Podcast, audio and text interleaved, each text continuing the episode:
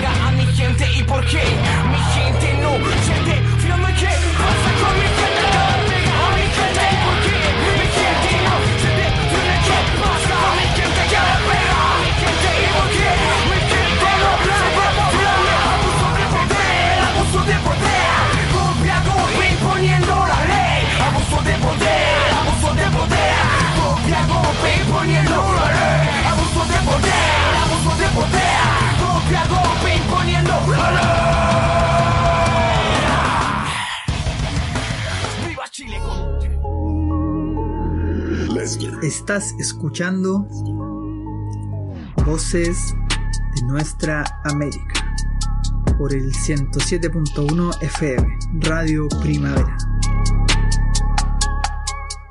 Estamos de vuelta en Voces de Nuestra América, hoy hablando acerca de control social. Saludamos nuevamente a todas las personas que nos están viendo a través del Facebook de Radio Primavera Talca. Saludamos a Aran, CJ Aranguis, que dice qué buen tema de 2X. Ahí nos saludan también, eh, bueno, ya saludamos también a nuestros amigos de Prensa Opal. Y eh, bueno, empezar a conversar un poquito de por qué hoy día hablamos de eh, control social, de militarización, de leyes que vienen a, a coartar la, li- la libertad también de aquellas personas que se organizan. Y es eh, porque dentro de la semana, ¿cierto? Se extiende este toque de queda que inició una vez que inició la cuarentena o que inició la pandemia, ¿cierto? A, mediados de marzo. Viene un toque de queda por 90 días y luego se, hace poquito se extiende, vamos a estar hasta septiembre más o menos con toque de queda. Esto genera una sensación, obviamente, de que se, se está como obligando a las personas a mantener una cuarentena a través de estas limitaciones de, de tiempo entre las 22 eh, horas de la noche hasta las 5 de la mañana, ¿cierto? Y eh, además de todo, de todo lo que involucra un estado de catástrofe en el cual eh, la presencia de militares en las calles como eh, medida de control eh, se nos normaliza, se nos empieza a naturalizar, nos empezamos a acostumbrar a ver milicos en el centro, ¿cierto? Acompañado obviamente siempre de los pacos, re- resaltar de que vamos a estar como siempre analizando desde estas dos instituciones el cómo se traduce toda este, esta maquinaria de control social sobre, sobre el pueblo eh, a partir de, la- de las decisiones del gobierno. Entonces, ¿por qué hoy día hablamos de, eh, de este tema, del control social? Sí, ojo ahí, antes de empezar, me gustaría así rescatar que llevamos varios días, o sea, varios meses más de toque queda, porque antes de marzo teníamos el toque queda de la revuelta popular, que básicamente lo que pasa en marzo ahora es cambiarle el, el- el objetivo. Se puede- no, en realidad no cambiar el objetivo, sino que el, el contexto. El contexto. La justificación. Claro, la justificación. Bueno, el tema surge luego de problematizar la presencia de los milicos en las calles, en los servicios públicos y cómo se han ido utilizando para resguardar el orden público, sobre todo ahora en esta, eh, por lo menos, pseudo cuarentena que tenemos aquí en la región, porque recordemos que el único lugar eh, en, es- en este momento que tiene cuarentena obligatoria es Curicó. Es Curicó. Eh, pero básicamente eso, o sea, de partida con, con el grupo que conforma la radio hablamos de la militarización, pero básicamente lo que, a lo que responde la militarización es a ejercer un control social sobre la población. Entonces no- no- nos, nos ponemos a problematizar básicamente eh, qué atribuciones se han ido tomando, por ejemplo, con este mismo toque de queda. Recordemos también, por ejemplo, un episodio eh, que yo vi de nuevo en Instagram. Ah, mi fuente de... no, pero es como donde uno está viendo videos constantemente. Muchos seguidores, que La- a muchos seguidores. Eh, no, pero eh, un episodio de un control eh, vehicular, no, no estoy segura. y esta persona eh, a- a- huye del control, que en este caso lo estaban efectuando militares, y los milicos disparando como si se tratara de un, un- un GTA, ¿cachai? No, no- no se entiende. ese- Entonces, básicamente lo que venimos hoy día es a cuestionar qué atribuciones se le han ido dando, eh, por qué están en las calles, cuál es la utilidad de que, por ejemplo, porten fusiles durante una pandemia. O sea, eh, bueno, lo vamos a ir conversando más adelante, pero hacer como este, esta comparación entre cuál es la utilidad de los milicos en Chile y cuáles han sido las funciones de los milicos en, en- en otras partes del mundo. ¿Y bajo Sin- qué medida se justifica también su presencia o el gobierno busca justificar la presencia de ellos en las calles?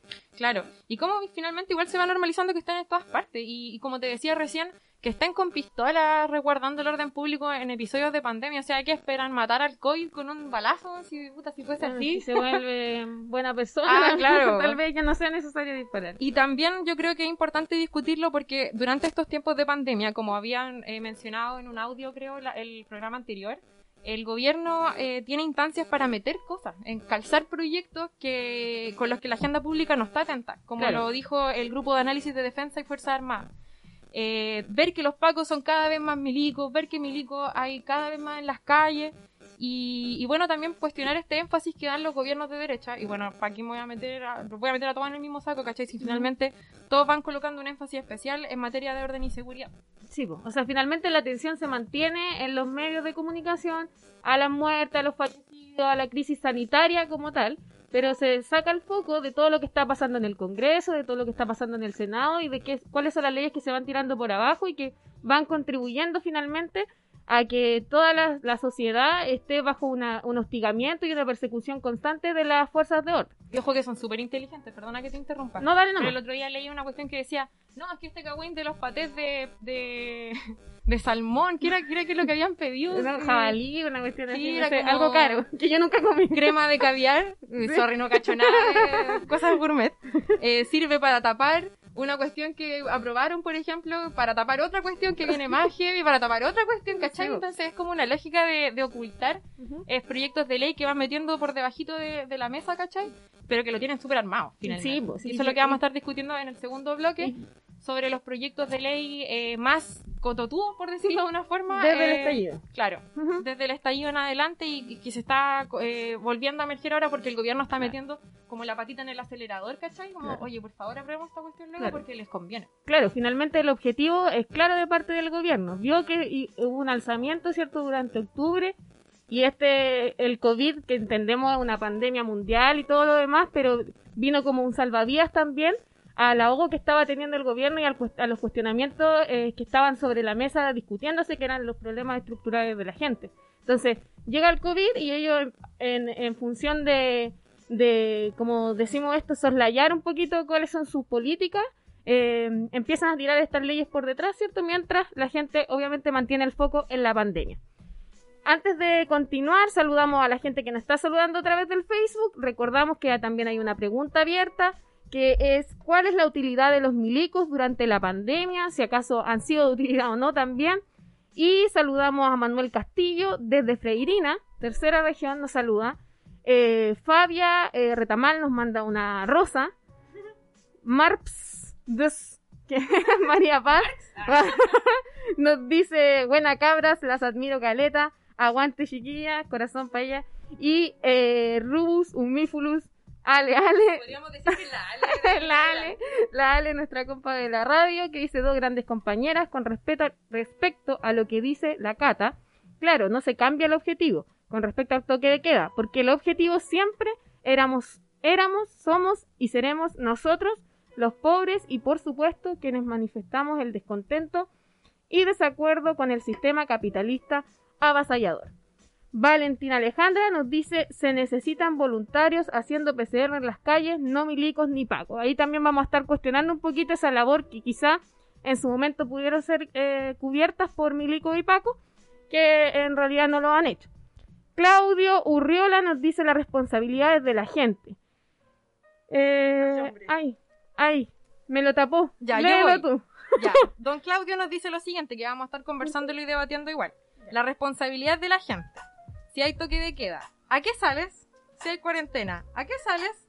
¿Son responsables los milicos o los porfiados? ¿Puedo responder? Mire, caballero. ¿verdad? ¿Puede responder? Eh, es una cuestión que vamos a estar eh, discutiendo también durante el programa, pero finalmente la responsabilidad no se le puede atribuir a las personas o a los individuos que por obligación hoy día deben salir a la calle porque no se les aseguró congelamiento de servicios básicos, no se les aseguró que no lo echaran del trabajo por tener que cumplir cuarentena. Entonces, si la gente hoy día no está cumpliendo cuarentena, no es porque no quiera o porque sean irresponsables, sino de que porque el gobierno ha dado la ancha a la hora de implementar medidas que vengan a dar esa tranquilidad para que la gente pueda guardar cuarentena. De hecho, vamos a adelantar un poco ya que don Claudio nos, pone sobre la nos mesa. obliga a poner ese Sí. tema sobre la mesa. Nosotros habíamos preparado eh, una preguntita que habla sobre de quién es la responsabilidad de esta cuarentena fallida, o acá en Talca esta pseudo cuarentena fallida. Nosotras creemos básicamente que es de la inoperancia del gobierno, Sí. de un trabajo precarizado que se ha ido arrastrando desde hace años y que hoy nos golpea duro por la crisis, lo que ha imposibilitado a la clase trabajadora a realizar la- una cuarentena efectiva, ¿cachai? Arriesgando su salud, su vida y la de todo y todas. Básicamente también es culpa de las autoridades sanitarias y el orgullo, por ejemplo, recalcitrante que tenía Mañalich, eh, y que yo supongo que todavía lo tiene, pero ahora ya fuera del, del ministerio, eh, de, por ejemplo, la pertinencia de la elección de la autoridad sanitaria. O sea, ahora vemos un ministro que tampoco ha generado mayores cambios en el manejo de la, de la pandemia.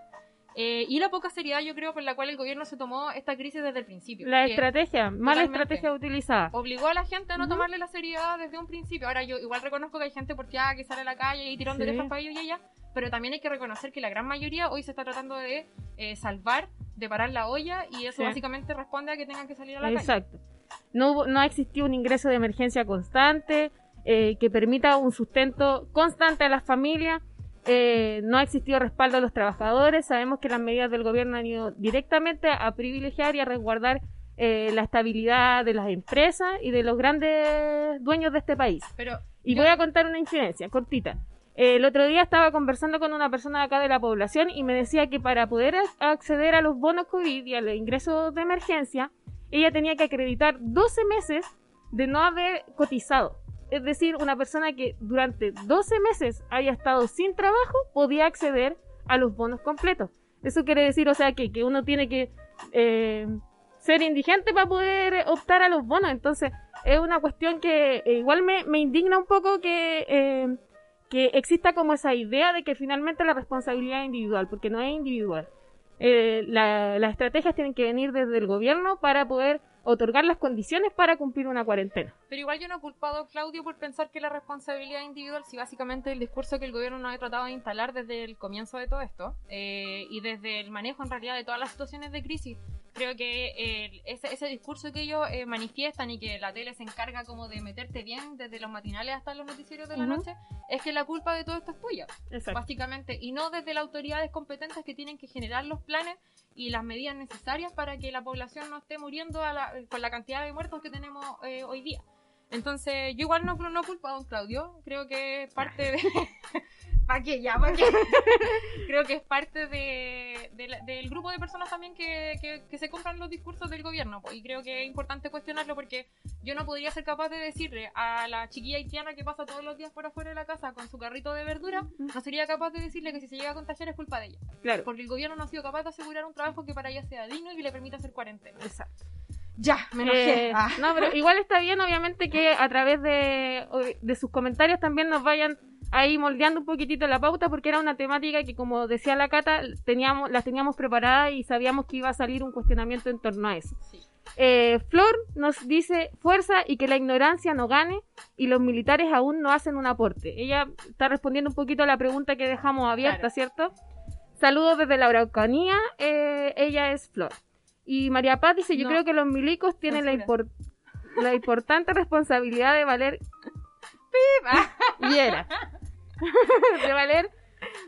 Eso Viera. que, eso Oye, que sale pero- eh, eh, con la humedad. Hablemos, hablemos un poco en qué se traduce la presencia de los milicos hoy. Mira, yo te voy Sí. a contar que eh, primero que todo Chile tomó la decisión de decretar el estado de catástrofe mucho antes que las naciones de Europa. Ojo con eso, o sea, Sí. no había ni una cantidad de contagiados eh, significativa para que el gobierno dijera ya, los milicos en la calle y Claro. salieron, ¿cachai? Y bueno, se hizo un detalle de- sobre el rol de los, mil- de los militares que entregó en ese momento el difunto Mañalich, ah, ojalá, y el ministro de Defensa Alberto Espina. Ellos coincidieron en que eh, las Fuerzas Armadas tenían que colaborar con los funcionarios de salud, aportar en el orden de acopio, almacenamiento o formación de reservas de alimentos, facilitar el traslado de pacientes y personal de salud de un centro médico a otro. ¿Lo han visto ustedes? Yo no. Tienen la responsabilidad también de reforzar el resguardo de las fronteras e intensificar los controles de las aduanas sanitarias. ¿Ustedes han visto milicos en las aduanas? Yo no. Ah. Yo no. No, pero en realidad yo no lo he visto porque no ha salido mucho, pero está bien igual. Eh, y eso, pues no sé si Sí. yo no sé si tú has visto un poco como el despliegue de las fuerzas militares básicamente en esta O sea, yo me lo he topado varias veces en el centro. Eh, se andan paseando. Sí. Y eh, bueno, y en otros países, por ejemplo en China, cuando veíamos esa, esa gran construcción de un hospital en 10 días que fue bien bullada producto del, de la pandemia y que vino como en respuesta, una de las grandes respuestas para poder albergar eh, contagiados, eso también hubo una alta participación de Fuerzas Armadas de ese país. Entonces, ahí vemos eh, de los ejemplos que dices tú, de lo- del ejemplo que doy yo, de cómo es una eh, esperable acción por parte de estas fuerzas que tienen recursos monetarios, que tienen eh, infraestructura suficiente que se puede también poner al servicio de las personas, que tienen camiones, camionetas, autos y todo lo demás, para también poder eh, hacer el traslado de insumos y todo lo que, lo que tú mencionas. Entonces, de mi parte, yo no he visto una eh, participación, un despliegue, eh, no sé, por, en su momento cuando se sabía que una pesquisa activa del virus, por ejemplo, era necesaria para tener la trazabilidad, es decir, el seguimiento de quiénes eran los contagiados, quizás también a partir de los profesionales que se encuentran trabajando en Fuerzas Armadas podrían haber eh, prestado asistencia sanitaria también.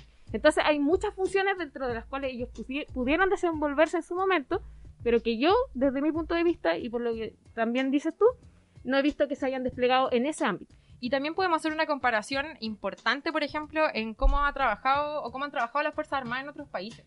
Por ejemplo, en Argentina, eh, ya, yo con esto igual quiero partir diciendo que no es que yo eh, venga aquí a vanagloriar a las Fuerzas Armadas de otros países, porque Mm. yo... No. Sí. Pero creo que es importante destacar cuáles han sido los objetivos que se han propuesto como Fuerza Armada y como institución en general para el trabajo eh, desde su institución hacia la, hacia la pandemia. Por ejemplo, en Argentina los milicos se, tra- eh, se abocaron a la producción y distribución de alcohol gel, de mascarillas, eh, de trajes, por ejemplo, en, en fábricas militares. Eh, también la repatriación de ciudadanos y el apoyo a las fuerzas de seguridad en tareas de contención social, que un poco lo que, lo- que sería como lo único que se está trabajando acá, básicamente. Sí. En Europa, por ejemplo, en, básicamente en España, eh, se están trabajando la desinfección en hospitales, en puertos, en aeropuertos y en estaciones de trenes. O sea, están trabajando en desinfectar. Bueno, ¿Qué tan fácil es Sí. ocupar tu equipo que no estáis ocupando para la guerra? Porque no estamos en guerra, ¿cachai? Claro, no, no estamos en guerra. Y salir a, a sanitizar los espacios, ¿cachai? Sí. O Espacios que son eh, vitales, por ejemplo, que no paran de funcionar. Como eh, afuera de los hospitales, como los aeropuertos, ¿cachai? Como los Y terminales. finalmente, esas funciones, ¿en quién recaen? En las personas que son más organizadas, que se organizan dentro de las poblaciones y que ar- arman pa- eh, cuadrillas, por ejemplo, de sanitización, o que arman estas mismas eh, eh, organizaciones en torno a una olla común para poder parar un plato de comida. Entonces, existe, eh, claro, finalmente eh, eh, hay, hay una responsabilidad individual que está aportando ahí, pero también desde la colectividad y de cómo se va organizando y tejiendo esta respuesta ante que están los milicos en la calle, ¿cierto? Y como tú lo decías, en comparación con otros países, Chile no esperó ni siquiera que hubieran muertos. Solo Italia cumple con ese, o Mm. sea, como que ocupó la misma estrategia, de que sin haber muertos, milicos a la calle. ¿Y para qué? Porque obviamente nosotros sabemos que hay un contexto que precede a esto. Y el contexto que precedía era el estallido social. Entonces, se, se, se busca justificar a través de estas cuestiones sanitarias eh, la presencia de milicos en la calle. La ALE dice, la responsabilidad no puede rehacer completamente la individualidad de las personas. Existe un gran inoperancia por parte del gobierno y las autoridades sanitarias para con el manejo de la pandemia. La gran mayoría de las personas salen a la calle a llenar los micros, metro, etcétera, porque el Estado no está respondiendo a las necesidades que conlleva afrontar una pandemia. Bla- eh, Valentina Alejandra dice, chiquillas, estoy, chiquillas, estoy en Sydney. En este momento, desde el marzo, el gobierno de derecha aseguró un pago quincenal para los ciudadanos, que ya estaban trabajando y para los cesantes. Nadie se expuso porque aprox, hace aprox, creo, un mes, Sydney fue una ciudad fantasma.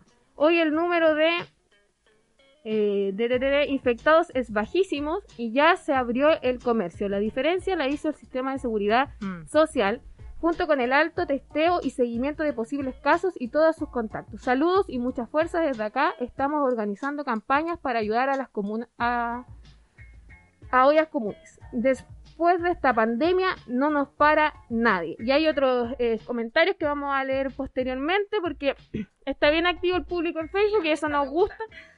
Eh, y bueno, y eso, eso es- entonces, entonces tenemos este marco como contextual que nos, nos avala de por qué hoy día hablamos de control social y no de militarización, militarización, Militarización, directamente. claro. Lo otro que te iba a comentar es que, eh, siguiendo como un poco con lo que ha pasado en otros países con respecto a los militares, es que también han eh, dispuesto de sus médicos y enfermeros militares. O sea, qué mejor, ¿cachai? Sí, que una institución que, por- que probablemente quizás tiene un trabajo un poco más parcelado durante el año, ahora durante la crisis, disponga a sus efectivos A sus para poder decir, Ujú. ya, los mando para allá al hospital, eh, los distribuyen según, por ejemplo, la necesidad de cada región, se hace un estudio y se mandan. Así Claro. como, por ejemplo, lo hizo Cuba, ¿cachai? Sí. Pero tampoco es lo que hemos visto acá. O sea, por ejemplo, en, en Italia también, que es un país eh, severamente golpeado por, el- por la crisis, eh, dispusieron de infraestructura militar con más de 5.000 camas para gente que no ¿Y aquí tuviera... qué se hizo? Se arrendó espacio rey. Claro, se arrienda un espacio riesgo y te cobran el arriendo, un par de chanchullos entre medio. O sea, no ni siquiera en tiempos de crisis pueden hacer las cosas bien y legales, ¿cachai? Para que la gente no, no lo pase mal.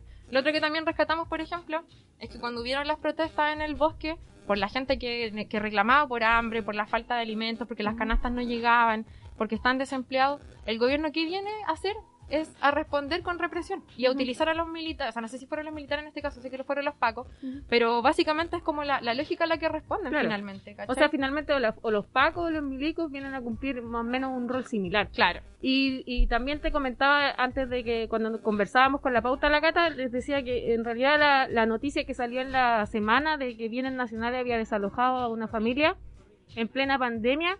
Y ahí veo, sí, pues ahí sí veo 20 pacos que se encargan de desalojar a una familia en Concepción y para eso finalmente son útiles, pues.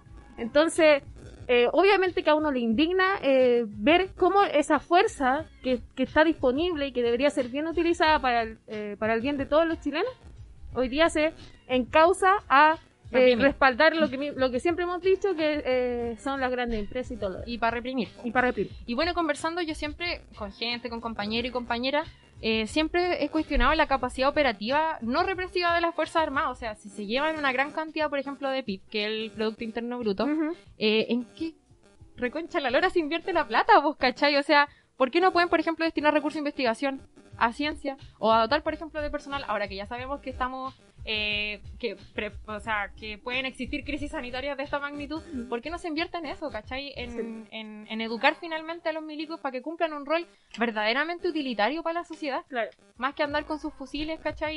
Eh, y más encima durante la formación se sabe que los tratan mal, tienen que haber caletas de implicancias psicológicas en la institución, nadie las revisa, nadie los fiscaliza, entonces... ¡ah! me da rabia. Voy a leer algunos comentarios. Dice eh, García Contreras Diego dice, el problema es, de es del gobierno o no, es de gobierno o de estado. Una pandemia como esta no se ha vivido nunca, ni siquiera hay expertos sobre COVID. Son recién seis meses. Todas las potencias mundiales y países se han equivocado. Y favor informarse de los deberes y límites de militares en un estado de emergencia. No comparar con funciones militares de otros países ya que tienen sistemas Eso es diferentes. importante rescatar. Nosotros estuvimos averiguando y obviamente en otros países las policías tienen un carácter menos centralizado y por tanto más autónomo dentro de, de ciertas regiones o cómo se van... Ujú. eh, pero eso, querido amigo, no quita que los milicos acá en Chile puedan tener responsabilidades tomando el ejemplo de eh, instituciones similares a nivel internacional, porque, pucha, si somos buenos para copiar proyectos de ley en otros términos, como, no sé, pues de seguridad social, ¿cachai? O de salud, ¿por qué no podemos agarrar estos ejemplos y poder decir, oye, los milicos pueden cumplir un- una cantidad de funciones Y infinitas? más estando en estado de catástrofe. Totalmente. En estado de catástrofe se les da más eh, eh, más funciones o se le otorga más, se le, atribu- se le atribuyen más funciones a las fuerzas armadas en estado de catástrofe. Y estamos en un estado de catástrofe, por algo hay toque de queda. Entonces, eh, si no queremos, eh, por eso eh, llegar un poquito a la conclusión de que finalmente que se busca contener a los milicos en la calle y justificarlo a través de esta como ayuda humanitaria, ¿cierto?, que prestan a las personas de Chile, es también una limpieza de imagen a todo lo que hicieron en otros tiempos históricos o en otros momentos, como lo fue en el meses. estallido, como no fue en el estallido. Entonces, claro, sí, eh, no, no son comparables 100%, pero finalmente, ya, si, si se desea hacer modificaciones, modernizaciones, si se desea hacer eh, una actualización de las funciones que tienen estas Fuerzas Armadas, Fuerzas de Orden, eh, ¿a qué las vamos a ir dirigidas? ¿A que puedan hacer todo lo que hacen en otros países que vienen a ayudar a la gente? ¿O nos vamos a ir a resguardar infraestructura crítica, que es lo que vamos a estar conversando en un ratito más? Eh, ¿O vamos a ir a, a mejorar nuestros sistemas de inteligencia para tenernos a todos identificados? Entonces, ¿dónde van dirigidas estas modificaciones, estas modernizaciones? ¿Y cuáles son las, las atribuciones que finalmente pueden o no cumplir estas Fuerzas Armadas y? Y, y es por eso que también nos atrevemos a decir que básicamente la ayuda humanitaria que están prestando en este momento no responde necesariamente a, a la efectividad de, de la, de la ayuda o de la atención en este caso, sino que también puede responder, ¿por qué no, a un lavado de imagen? O Sí. sea, la misma gente, los mismos milicos que ahora están, qué sé yo, resguardando eh, los servicios públicos, ¿cachai? Con el fusil esperando, no sé, que, que le dio una información en Chile Atienda, aquí en la, en la 5 Oriente.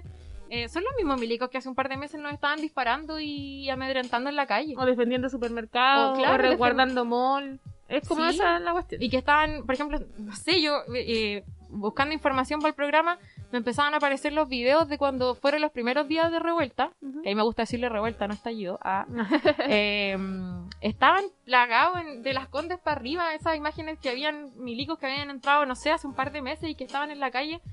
eh, son los mismos que hoy en día están entregando la ayuda, entre comillas. Entonces, ¿cómo se genera esta contradicción? ¿Por qué están intentando ayudar a la gente que hace un par de meses le estaban disparando en la cara? Es como, Claro. ¿por qué no podemos venir y cuestionarlo, cachai? Exacto. ¿Y por qué tenemos que confiar en ellos también? Exacto. Porque, por Lo que- ejemplo, No, no. que quería Sí. hacer un ejercicio de memoria que creo que siempre es bueno. Eh, por ejemplo, recordar a Carlos Astudillo. Aquí en los milicos en Colina, en Santiago, durante las primeras jornadas de protesta, lo arrastraban de forma inhumana, sangrando y con el fémur al aire a una ambulancia. Luego de haberle disparado, voy a decir su nombre, fue Pedro Lavín Villalobos, comando del ejército de Chile que hoy Fiscalía lo dejó solamente con firma mensual. Que se sepa que es la BIM. Sí, po. Entonces, son estas mismas personas las que hoy día intentan lavar su imagen realizando actos de solidaridad y, re- y de responsabilidad supuestamente en la crisis. Y claro, por lo mismos que ayer nos apuntaban con sus armas. Así que no se las den de actores sociales porque no se las compramos. Eh, García Contreras Diego dice, comparto con la ayuda, eh, lo que sí comparte es que la ayuda para que no la ayuda debería ser para que la, para que nuestra gente se quede en sus casas con políticas públicas de verdad, no que, ben- eh, que beneficien a los políticos de derechas de este país. Eh, nos están haciendo así. Sí, nos están apurando. Estamos un Es poco que, entretenidas eh, conversando, entretenida, eh, no nos veíamos hace tiempo.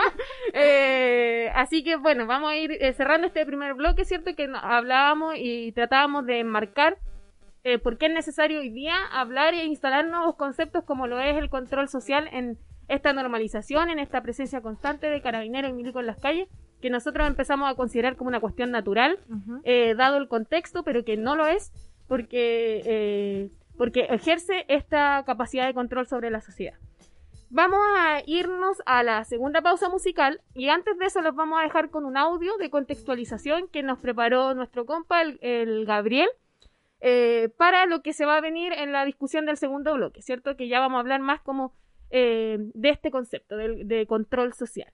Luego vamos a escuchar Gimme the Power de Molotov. Así que vamos con ese audio de contextualización, Don DJ Motas. Primero que todo, es muy importante preguntarse si el control social es netamente un fenómeno a nivel nacional o un fenómeno a nivel mundial. Es importante destacar que a nivel mundial hay que preguntarse y prefigurar los escenarios que se van a abrir después de la post-pandemia. Porque al parecer todas las medidas más efectivas para el control de la pandemia han sido efectivamente medidas que son autoritarias y de control social.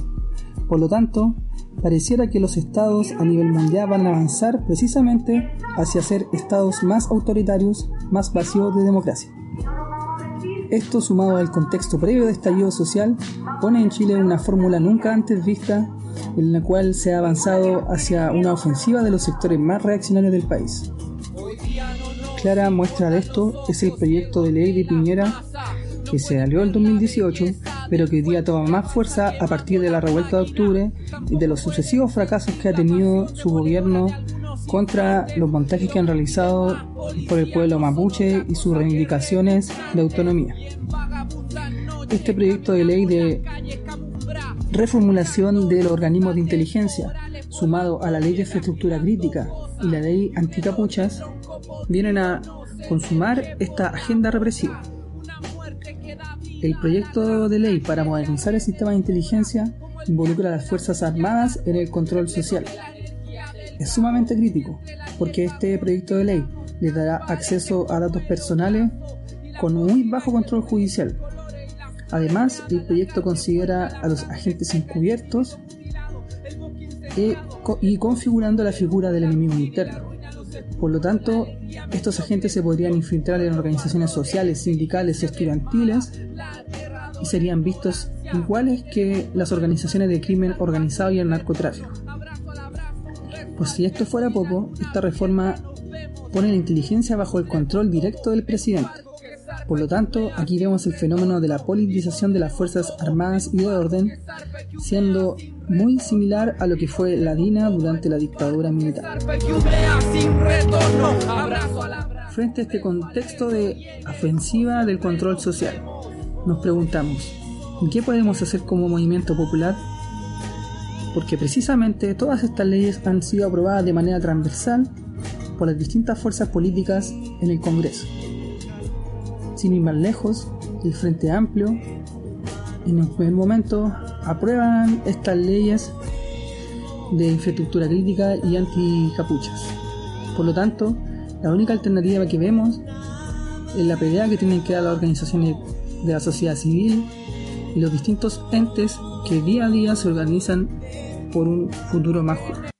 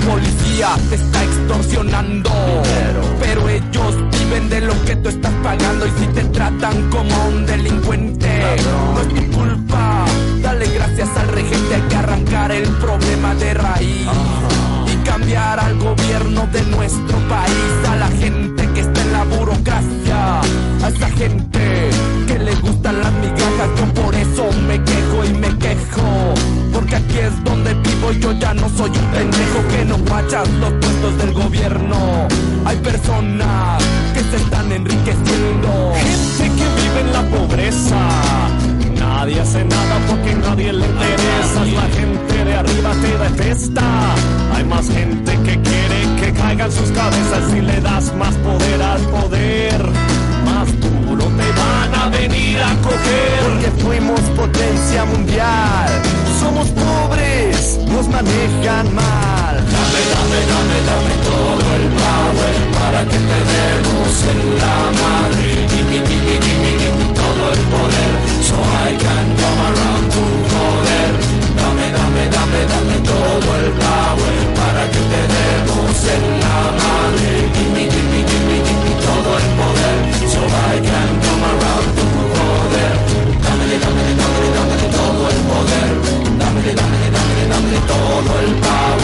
Dámele, dámele, dámele, dámele todo el poder Dámele, dámele, dámele, dámele todo el power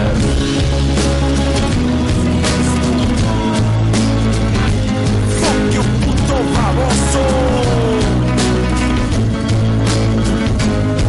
Porque no nacimos donde no hay que comer, no hay por qué preguntarnos cómo le vamos a hacer. Si nos pintan como unos huevones, no lo somos.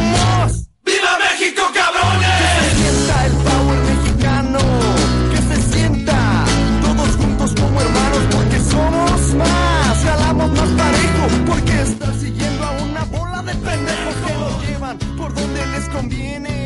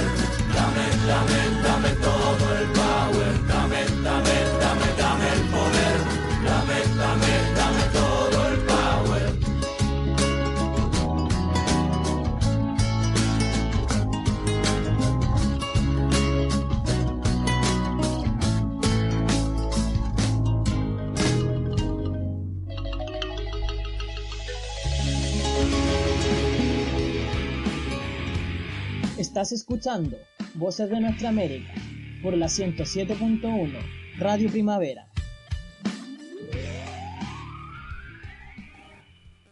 Ya, estamos de vuelta eh, a través de la señal de Radio Primavera Talca en Facebook, de la 107.1 FM Radio Primavera Talca. Luego nos podrán escuchar en Spotify e ebooks. Nos están retransmitiendo desde Prensa Opal, desde también eh, Radio Lila. Nos retransmite Radio Choyun todos los lunes a las 21, tre- a las 21 horas, también por su señal. Vamos a leer una serie de mensajes que están ahí en carpeta esperando ser leídos. El primero es de Franco Sefirelli y dice, quítense las mascarillas, como tan pollas. O no saben que no es necesario, quedan como ignorantes. Y ante eso, le dejo a mi compañera aquí que le va a responder. Necesito cinco minutos para... Sin censura. Vamos a volver a repetir que desde las radios, el equipo de la Radio Primavera nos solicita venir con mascarilla.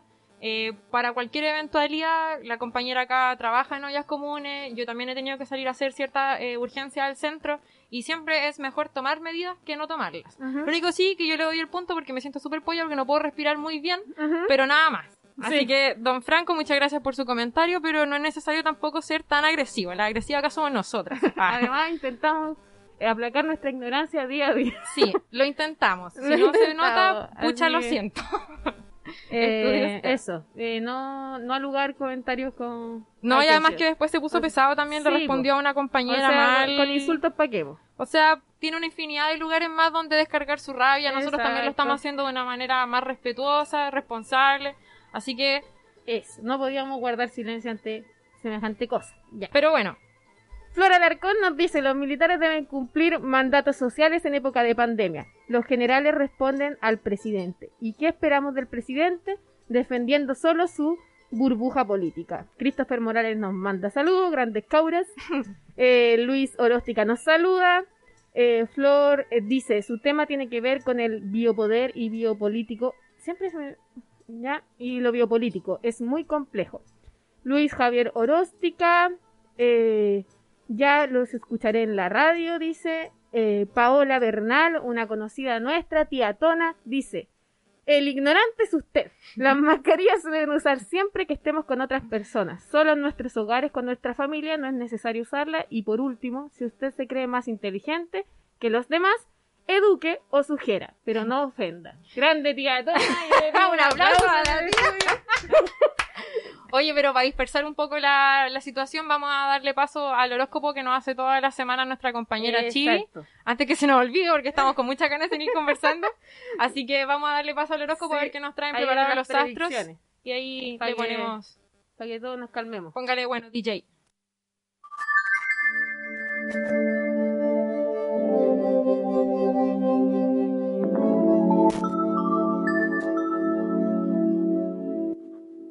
Horóscopo rojo, semana del 29 al 5 de julio. Vamos con Aries. Cuida tus datos en Internet. Buena semana para aprender algo sobre seguridad digital. Tauro. Evita discusiones en el trabajo. Pon tu energía en que todo salga bien y no la malgastes en pequeños conflictos. Géminis. Será una semana de muchas emociones. Acércate al calor de tu tribu. Cáncer. Andarás especialmente sensible. Ponte en estado de reposo para ser tu propio refugio. Leo. Organiza ese taller que tienes en mente. Comparte tus conocimientos. Virgo. Lo has pasado mal con tantas noticias tristes, Virgo, pero resiste. Tu manada necesita de tu cariño y de tu inteligencia. Libra. Toda la solidaridad que has tenido en esta cuarentena será recompensada. Escorpio. Llora todo lo que tienes que llorar. Si la censura es mala, la autocensura es peor. Sagitario.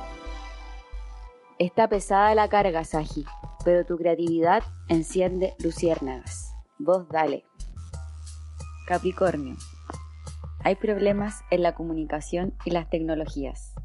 Ten paciencia e intenta comunicar mejor tus sentipensares. Acuario. Puede que te sientas abrumado, abrumade estos días. Intenta conectar con los animales y la naturaleza más cercana. Piscis. Andas con el radar de la intuición más activo que de costumbre. Aprovecha esa magia para dar vida a tus deseos. Que la pandemia no sea impedimento.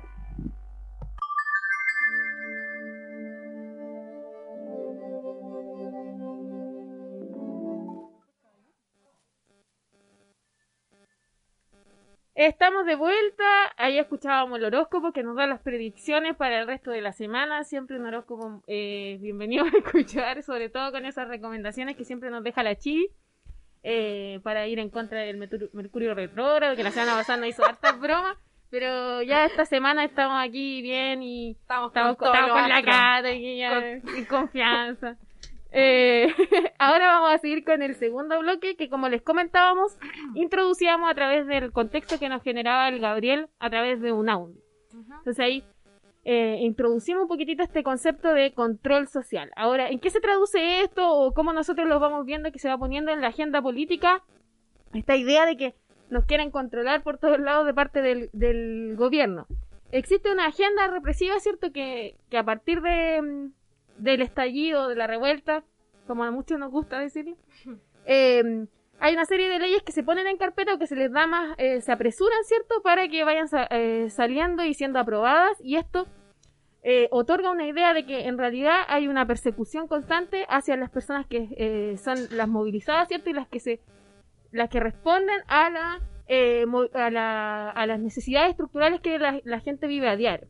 Esas leyes, por ejemplo, son la ley antisaqueo y antibarricadas, la Mm. reforma a carabineros, la regulación de la aplicación de procedimiento ante la Corte Penal Internacional, eso eh, que otorga mucha impunidad en muchos casos, el convenio entre la Agencia Nacional de Inteligencia, ANI y CENAME, eh, por lo demás, que ya tuvimos un programa en hablando en torno a eso, pero cómo finalmente también se culpabiliza a, a- a individuos, a jóvenes, a niños que están en una situación De vulnerabilidad. de importante. vulnerabilidad importante y se, se, a- se crea esta como coalición con, con la ANI.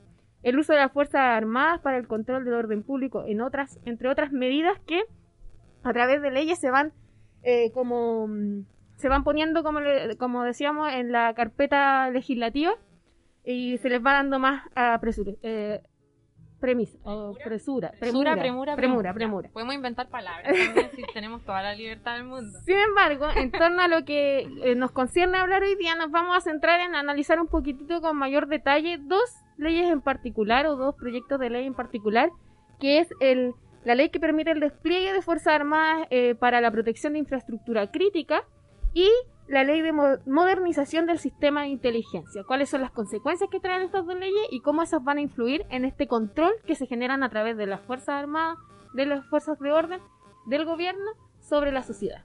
Entonces, ahí analizar un poquito más, eh, tú vas a partir con algunos puntos Sí. a destacar. Es importante lo que tú dices al final de que básicamente estos proyectos de ley se basan en una política de control que quiere establecer el gobierno desde la revuelta en adelante. O sea, claro, desde antes puede que haya sido un poco más eh, solapado el tema de, de intentar controlar como el tema de hoy día del programa. O quizás no lo consideran tan necesario, tan... O, o quizás tampoco nosotros, o sea, sí, yo creo que lo problematizábamos, pero no era algo que estuviese tan candente como ahora. Claro. Yo creo que el tema aquí, eh, antes de empezar a, ver un poco en profundidad los dos proyectos de ley, que a- anunciamos que igual este segundo bloque quizás sea un poquito más denso en términos de información, pero es importante problematizarlo. O sea, yo cuando me puse a leer la información, a juntar páginas y a, y a juntar datos, es una como una, un escalofrío que me recorre de pie a cabeza porque me recorre, no, pero así, modo serio, Sí. me recorre el escalofrío porque pienso en la cantidad de compañeros y compañeras que, que se ven afectados por estos proyectos de ley. Sí.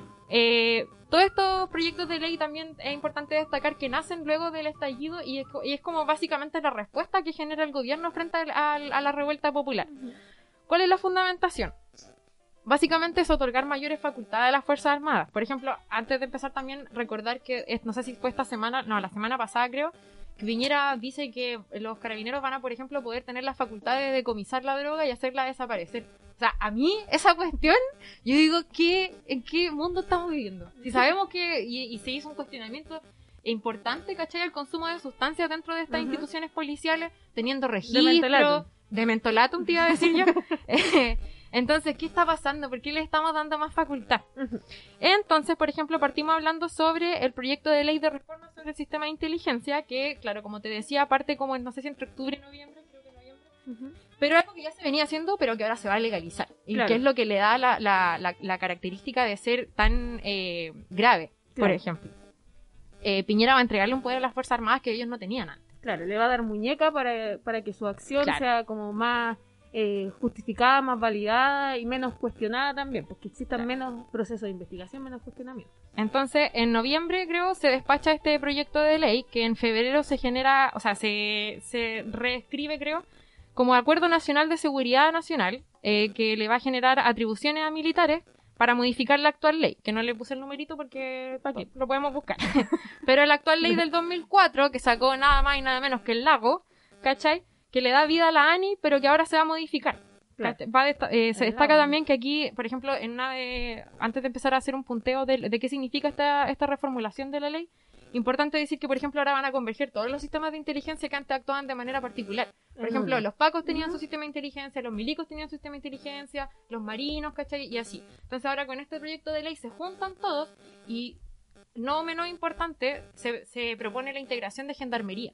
Claro. ¿Cachai? Entonces, eso también es importante destacar porque si, por ejemplo, tenemos compañero y compañera en situación de prisión política, Ujú. eh, Gendarmería va a tener la facultad de investigarlo De y de generar quizás una serie de, de procedimientos que van a rayar en la ilegalidad, Claro. pero que ahora van a estar avalados por la ley. Y entre estas distintas instituciones también va información que, o sea, obviamente se va a filtrar información entre las distintas Totalmente. instituciones y se va a po- poder hacer aprovechamiento también de una causa que tiene otra otra índole o, o que debe ser tratada en otra institución, se va a poder hacer como atribuible a todo este a este, este proceso de investigación de cada una de las personas. Claro. Entonces, escuchando un poco un podcast que nos mandó un compañero, hablaba eh, un defensor público que eh, enumeró una serie de puntos a destacar de este proyecto de, de ley.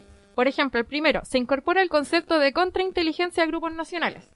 O sea, ¿qué es lo que va a permitir que eh, este sistema de inteligencia pueda investigar de manera legal a cualquier grupo eh, nacional que se presente como un enemigo en este Claro. caso y que, y que pueda ser objeto de estudio? O sea, eso aparece esta figura como del enemigo interno, que finalmente el que eh, varias veces Piñera en sus discursos decía, eh, en época de revuelta, decía, estamos frente a un enemigo poderoso, ¿cierto? Que lo utiliza implacable. constantemente. Es implacable. es implacable. Entonces, finalmente, que el enemigo que los servicios de inteligencia en muchos otros países operan para eh, estar Célula- en contra de, claro. de células internacionales claro. terroristas, eh, hoy, hoy día se ve como que dentro del país nosotros mismos finalmente somos el enemigo a, a derrocar. Claro, y a Y a investigar, a perseguir, que son las letras chicas que aquí obviamente no se detalla, pero que uno sabe que existe y que igual es importante destacarlo porque si nos ponemos a pensar no estamos hablando de que esto sucedió hace miles de años atrás, tenemos la dictadura como antecedente histórico importante, todos saben lo que pasó, todos saben cómo se persiguió, cómo se investigó y cómo funcionaba la DINA, por ejemplo, eh, y lo que van a hacer ahora va a ser de cierta forma legalizar todas estas operaciones y de- de- de tenerlas dentro de un marco legal para poder generar la cantidad de atrocidades que a ellos se les ocurra. Entonces, por ejemplo, se evalúa la creación de un consejo asesor, que va a ser consejo del presidente finalmente, eh, y también el financiamiento va a depender de un decreto supremo, que va a dar el mismo presidente. Entonces, finalmente es un sistema de inteligencia que va a operar para el presidente en sí mismo. ¿Cachai? Eh, lo otro también que eh, raya en la gravedad, creo yo, es que pueden existir agentes operativos dependientes del director de la agencia. Se- vamos a generar una serie de agentes que no van a ser empleados públicos de por sí porque los puede contratar la- la- el mismo director. Sí. No, van a, no va a haber un respaldo como transparente finalmente de las operaciones que Sí. se generen y eso le va generando mucha gravedad Eso a la, a la situación en sí. va muy de la mano con el otro punto que también es cuestionable, que es eh, esta ampliación de la capacidad presupuestaria sin sin mayor pre- o sea, planificación. Eh, finalmente, ante como un contexto particular, se puede a optar a esta, eh, se nos cae el cielo, No cae el cielo. Eh, se puede optar a esta ampliación del presupuesto, es decir, contratar a más efectivos, por ejemplo, que puedan salir a la calle a hacer eh, trabajo investigativo.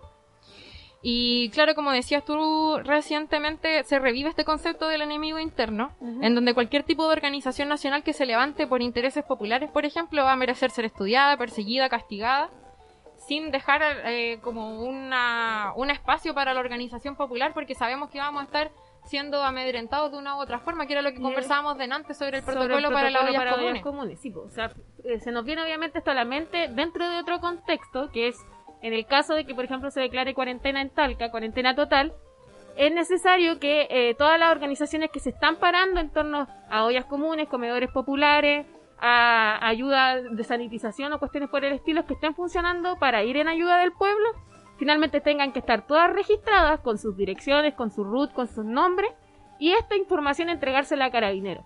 Y obviamente a uno le genera esta sensación de desconfianza ante esa De jugada. control social, po, Porque, final- porque te sentís sometido a que, pucha, ¿por qué en realidad si estoy haciendo una actividad que es voluntaria, que no responde a una institución gubernamental, yo tengo que estar entregando mi información, ¿cachai?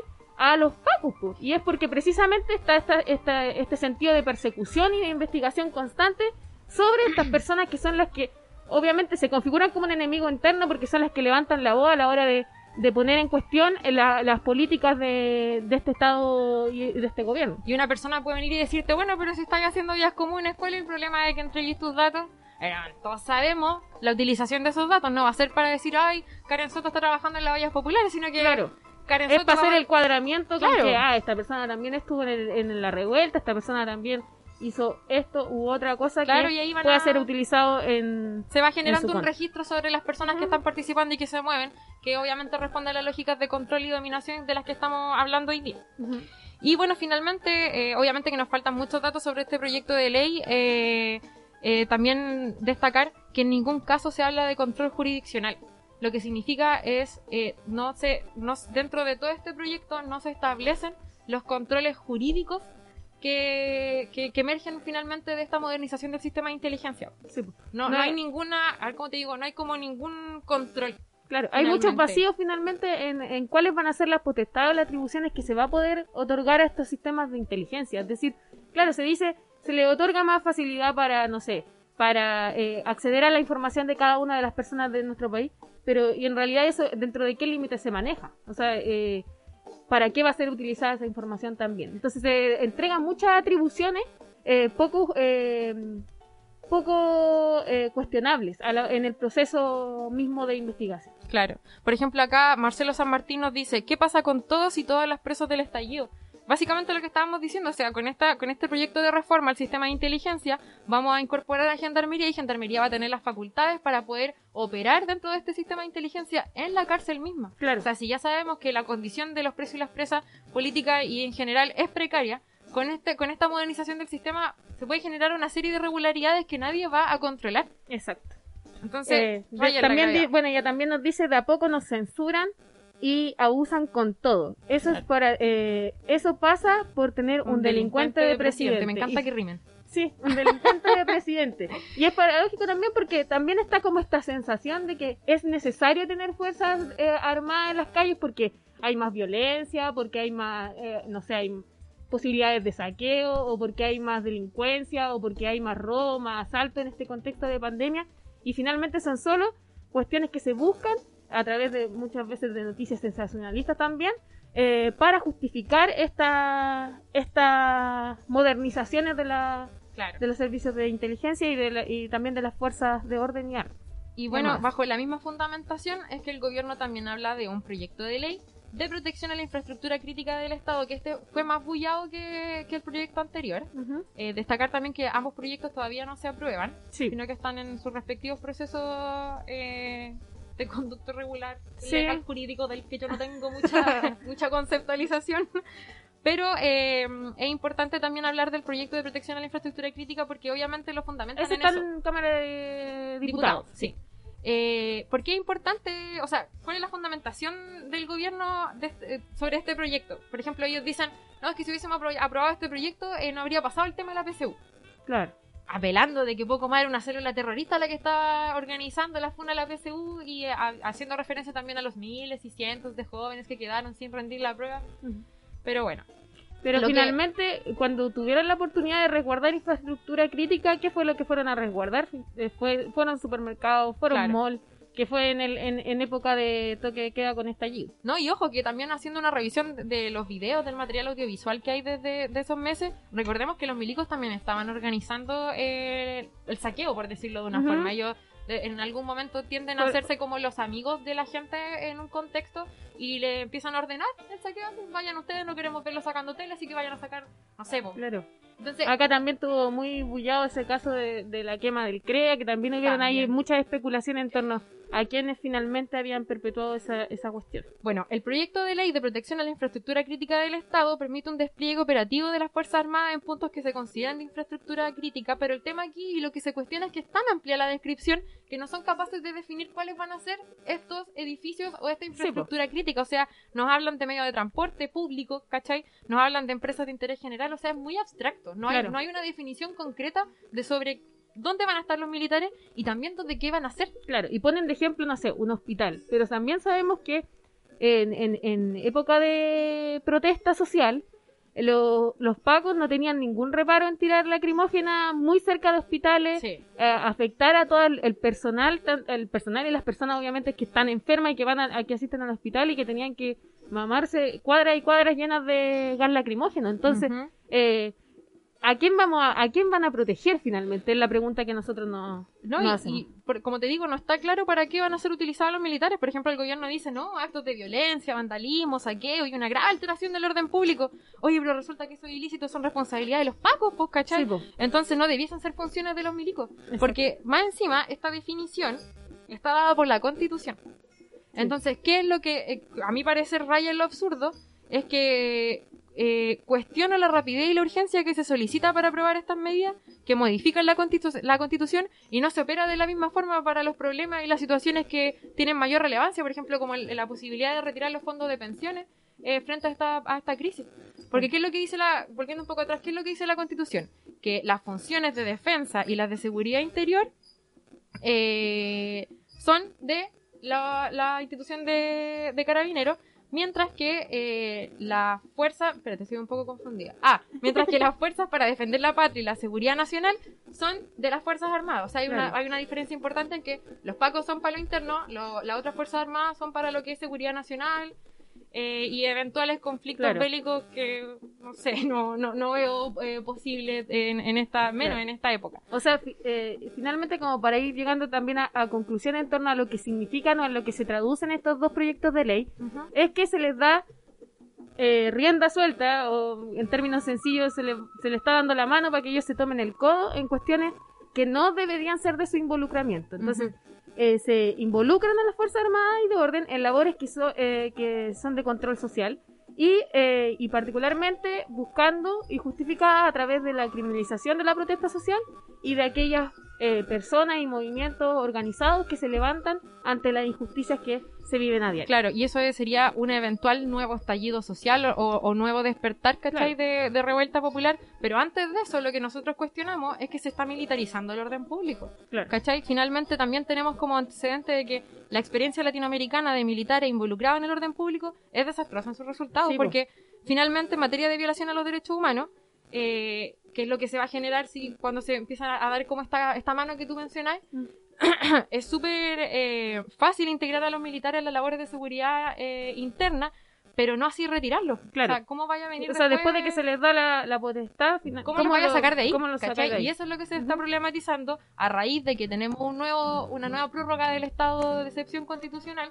Eh, o sea, nos quedan tres meses todavía con esto. Y Claro. tenemos tres meses en donde los milicos van a seguir saliendo a la, a la calle, van a seguir eh, guardando, entre comillas, el orden público. Y tenemos Eh, una historia que nos, que nos hace, o sea, Dudar. dudar y también, eh, o sea, de, de no olvidar eh, qué pasó cuando los militares estaban en el poder. Entonces tuvimos años de dictadura y que ahora eh, soslayadamente vayamos caminando derechamente como a un estado quizás un poco más legislado, pero que al final se traduce en lo mismo, en una dictadura. Y por ahí leía que es difícil pensar en que las botas nos van a volver a gobernar, en tanto hay organismos y toda esta parafernalia que nosotros sabemos que mucha operatividad no tiene, o sea, mucha como funcionalidad, Injerencia. básicamente, claro, injerencia, pero, pero que básicamente eso es lo que nosotros estamos cuestionando finalmente hoy día durante el programa, es cómo a medida de que van aumentando la presencia de los militares en la calle, vamos a ir normalizando su presencia eh, más adelante.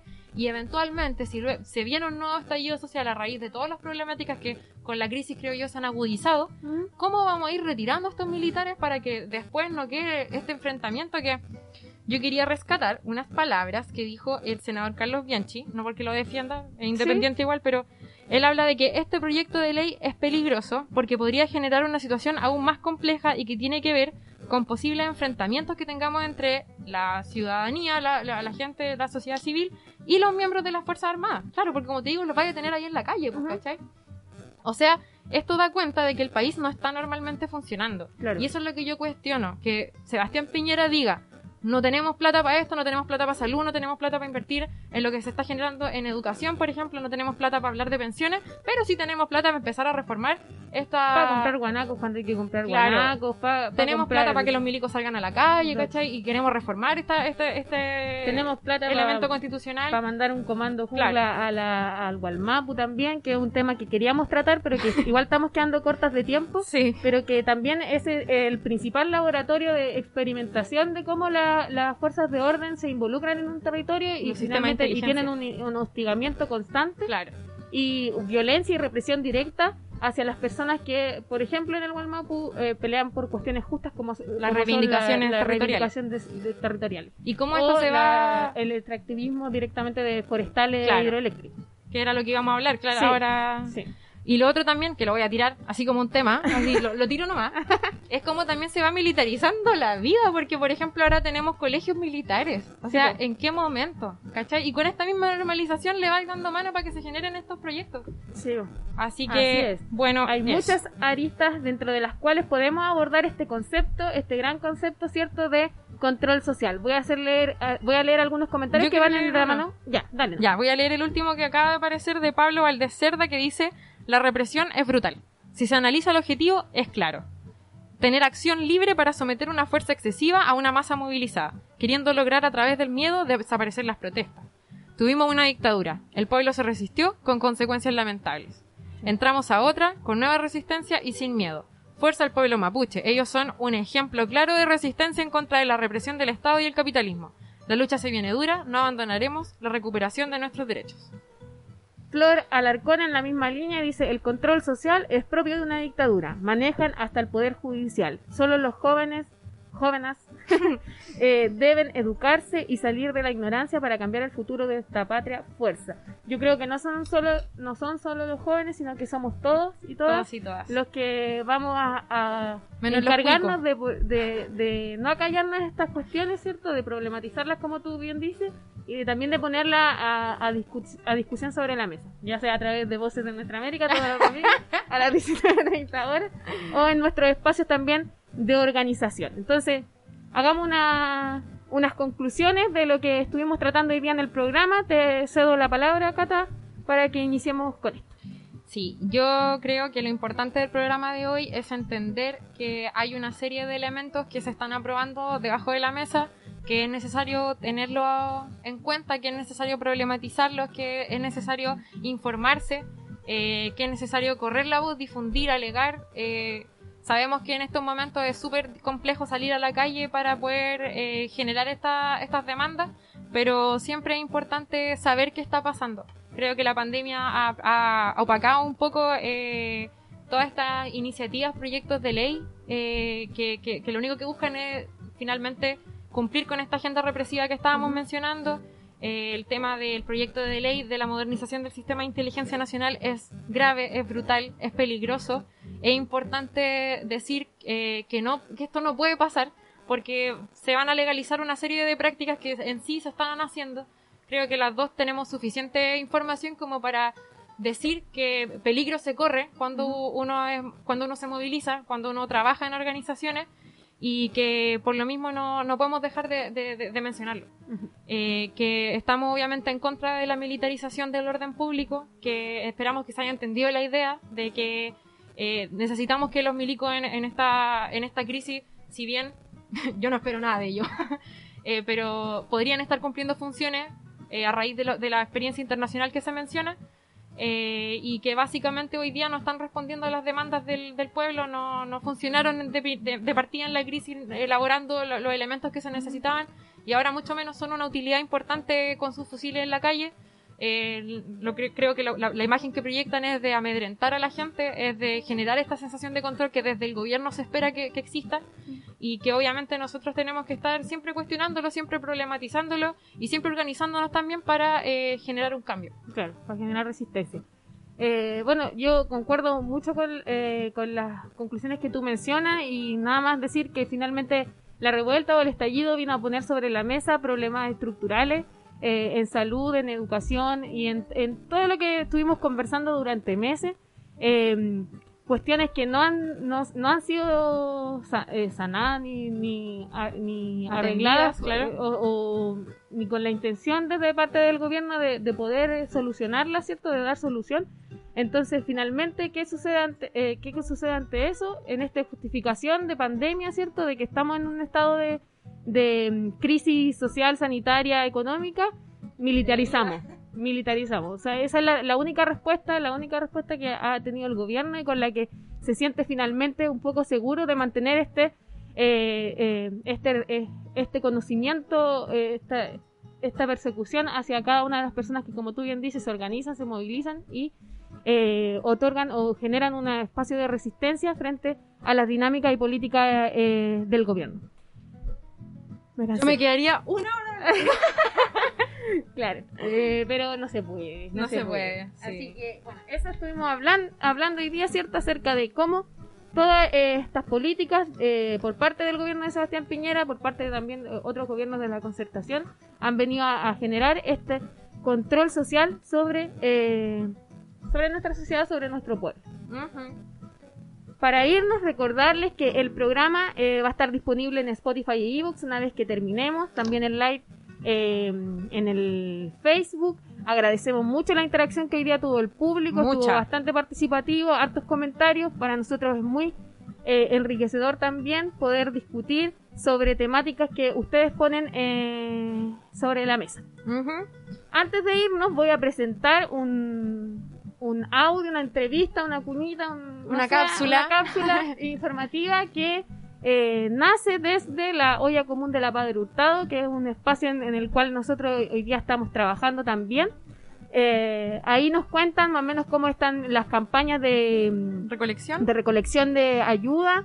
También eh, nos comentan cómo es la dinámica un poquito, los días que se están entregando almuerzo, con gente que obviamente es la que para esta, esta olla común acá en la Padre Hurtado, que es una población vecina de acá de las Américas. Así que nos vamos a ir con eso y después los dejamos con el último tema musical de hoy, que es Milonga para los Milicos de Cita Rosa. Nos vemos el próximo domingo en el, en el mismo horario, a las 19.30 horas, en el mismo canal, Radio Primavera Talca. Ojalá que con menos lluvia. Ojalá que con menos lluvia, porque la verdad está cayéndose el cielo encima de nosotros. Agradecemos a los chiquillos los controles y un gusto haber compartido el estudio contigo, Kat. domingo, nadie me va a sacar de aquí.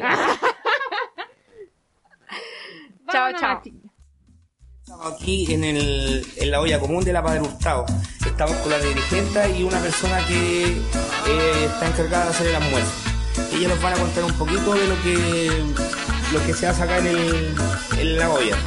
Mi nombre es María Galvez, soy la presidenta de la Junta de Vecinos y de Consejo Vecinal, de dos organizaciones de aquí del barrio. Esta olla se empezó con la necesidad y las carencias de muchos vecinos. Eh, tenemos a la tía Tona, que es la reina del sazón. Me contactaron para venir a ayudar a la olla común. Eh, por supuesto dije al tiro que sí, todas las ayudas sirven, nada sobra y cada cosa que traigan es la felicidad que le van a dar a una familia, a un anciano, a un niño. Viene gente de la José Mía Carrera, de la Solteresa, de otras poblaciones vienen acá.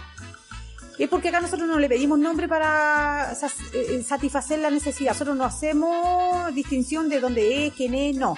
Sino que eh, le entregamos nomás. Pido a la gente que, que ayude. Esta olla es autogestionada, no recibimos ninguna ayuda del gobierno, del desgobierno. Toda la gente que está trabajando acá en forma voluntaria, que lo está haciendo como cari- eh, con cariño, porque lo hace como que lo estuviera haciendo para su casa, para su familia. Como dijo la señora María, lo hacemos con cariño, con agrado.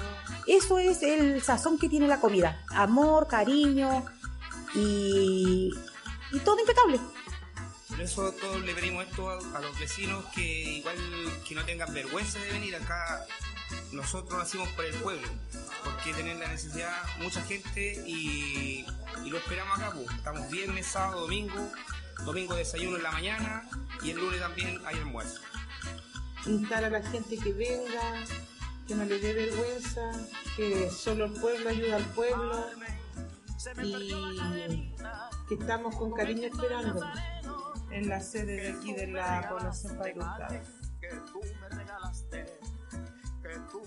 Los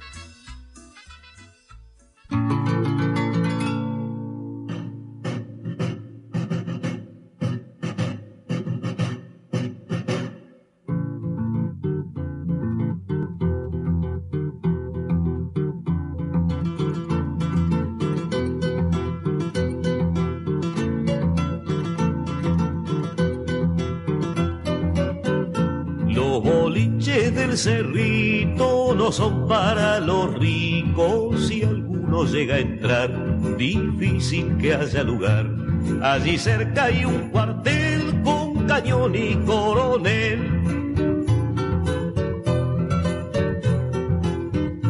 Chamarrita cuartelera, no te olvides que hay gente afuera.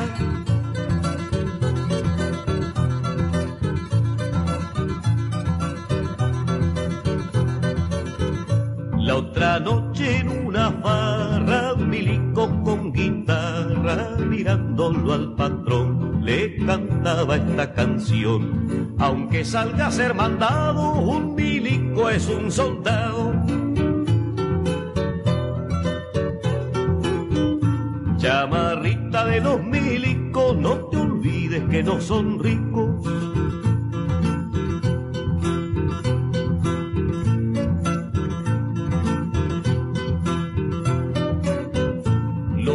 Boliches del cerrito están llenos de milicos con ropa militar y otros de particular. Una cosa es una cosa y otra cosa es otra cosa. Chamarrita cuartelera, no te olvides que hay gente afuera.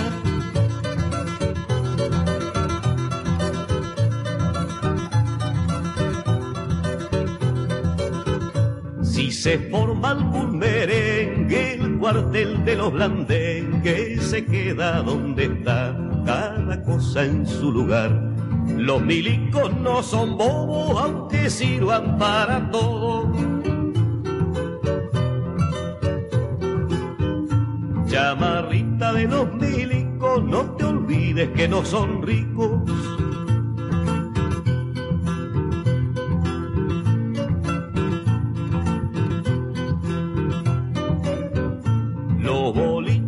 Cerrito están llenos de milicos y el milico cantor les entona esta canción. Cuando pasa el presidente, los milicos ya no son gente.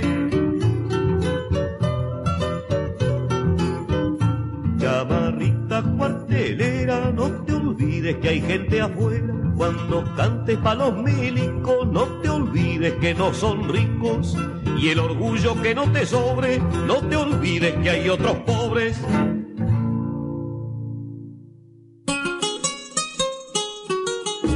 Aquí termina Voces de Nuestra América por la 107.1. Recuerda que puedes encontrarnos en Facebook como EPC Nuestra América, en Instagram como EPC-Nuestra América y Spotify e iVoox como Voces de Nuestra América. Nos volvemos a encontrar en un nuevo episodio la próxima semana con más información desde abajo y a la izquierda.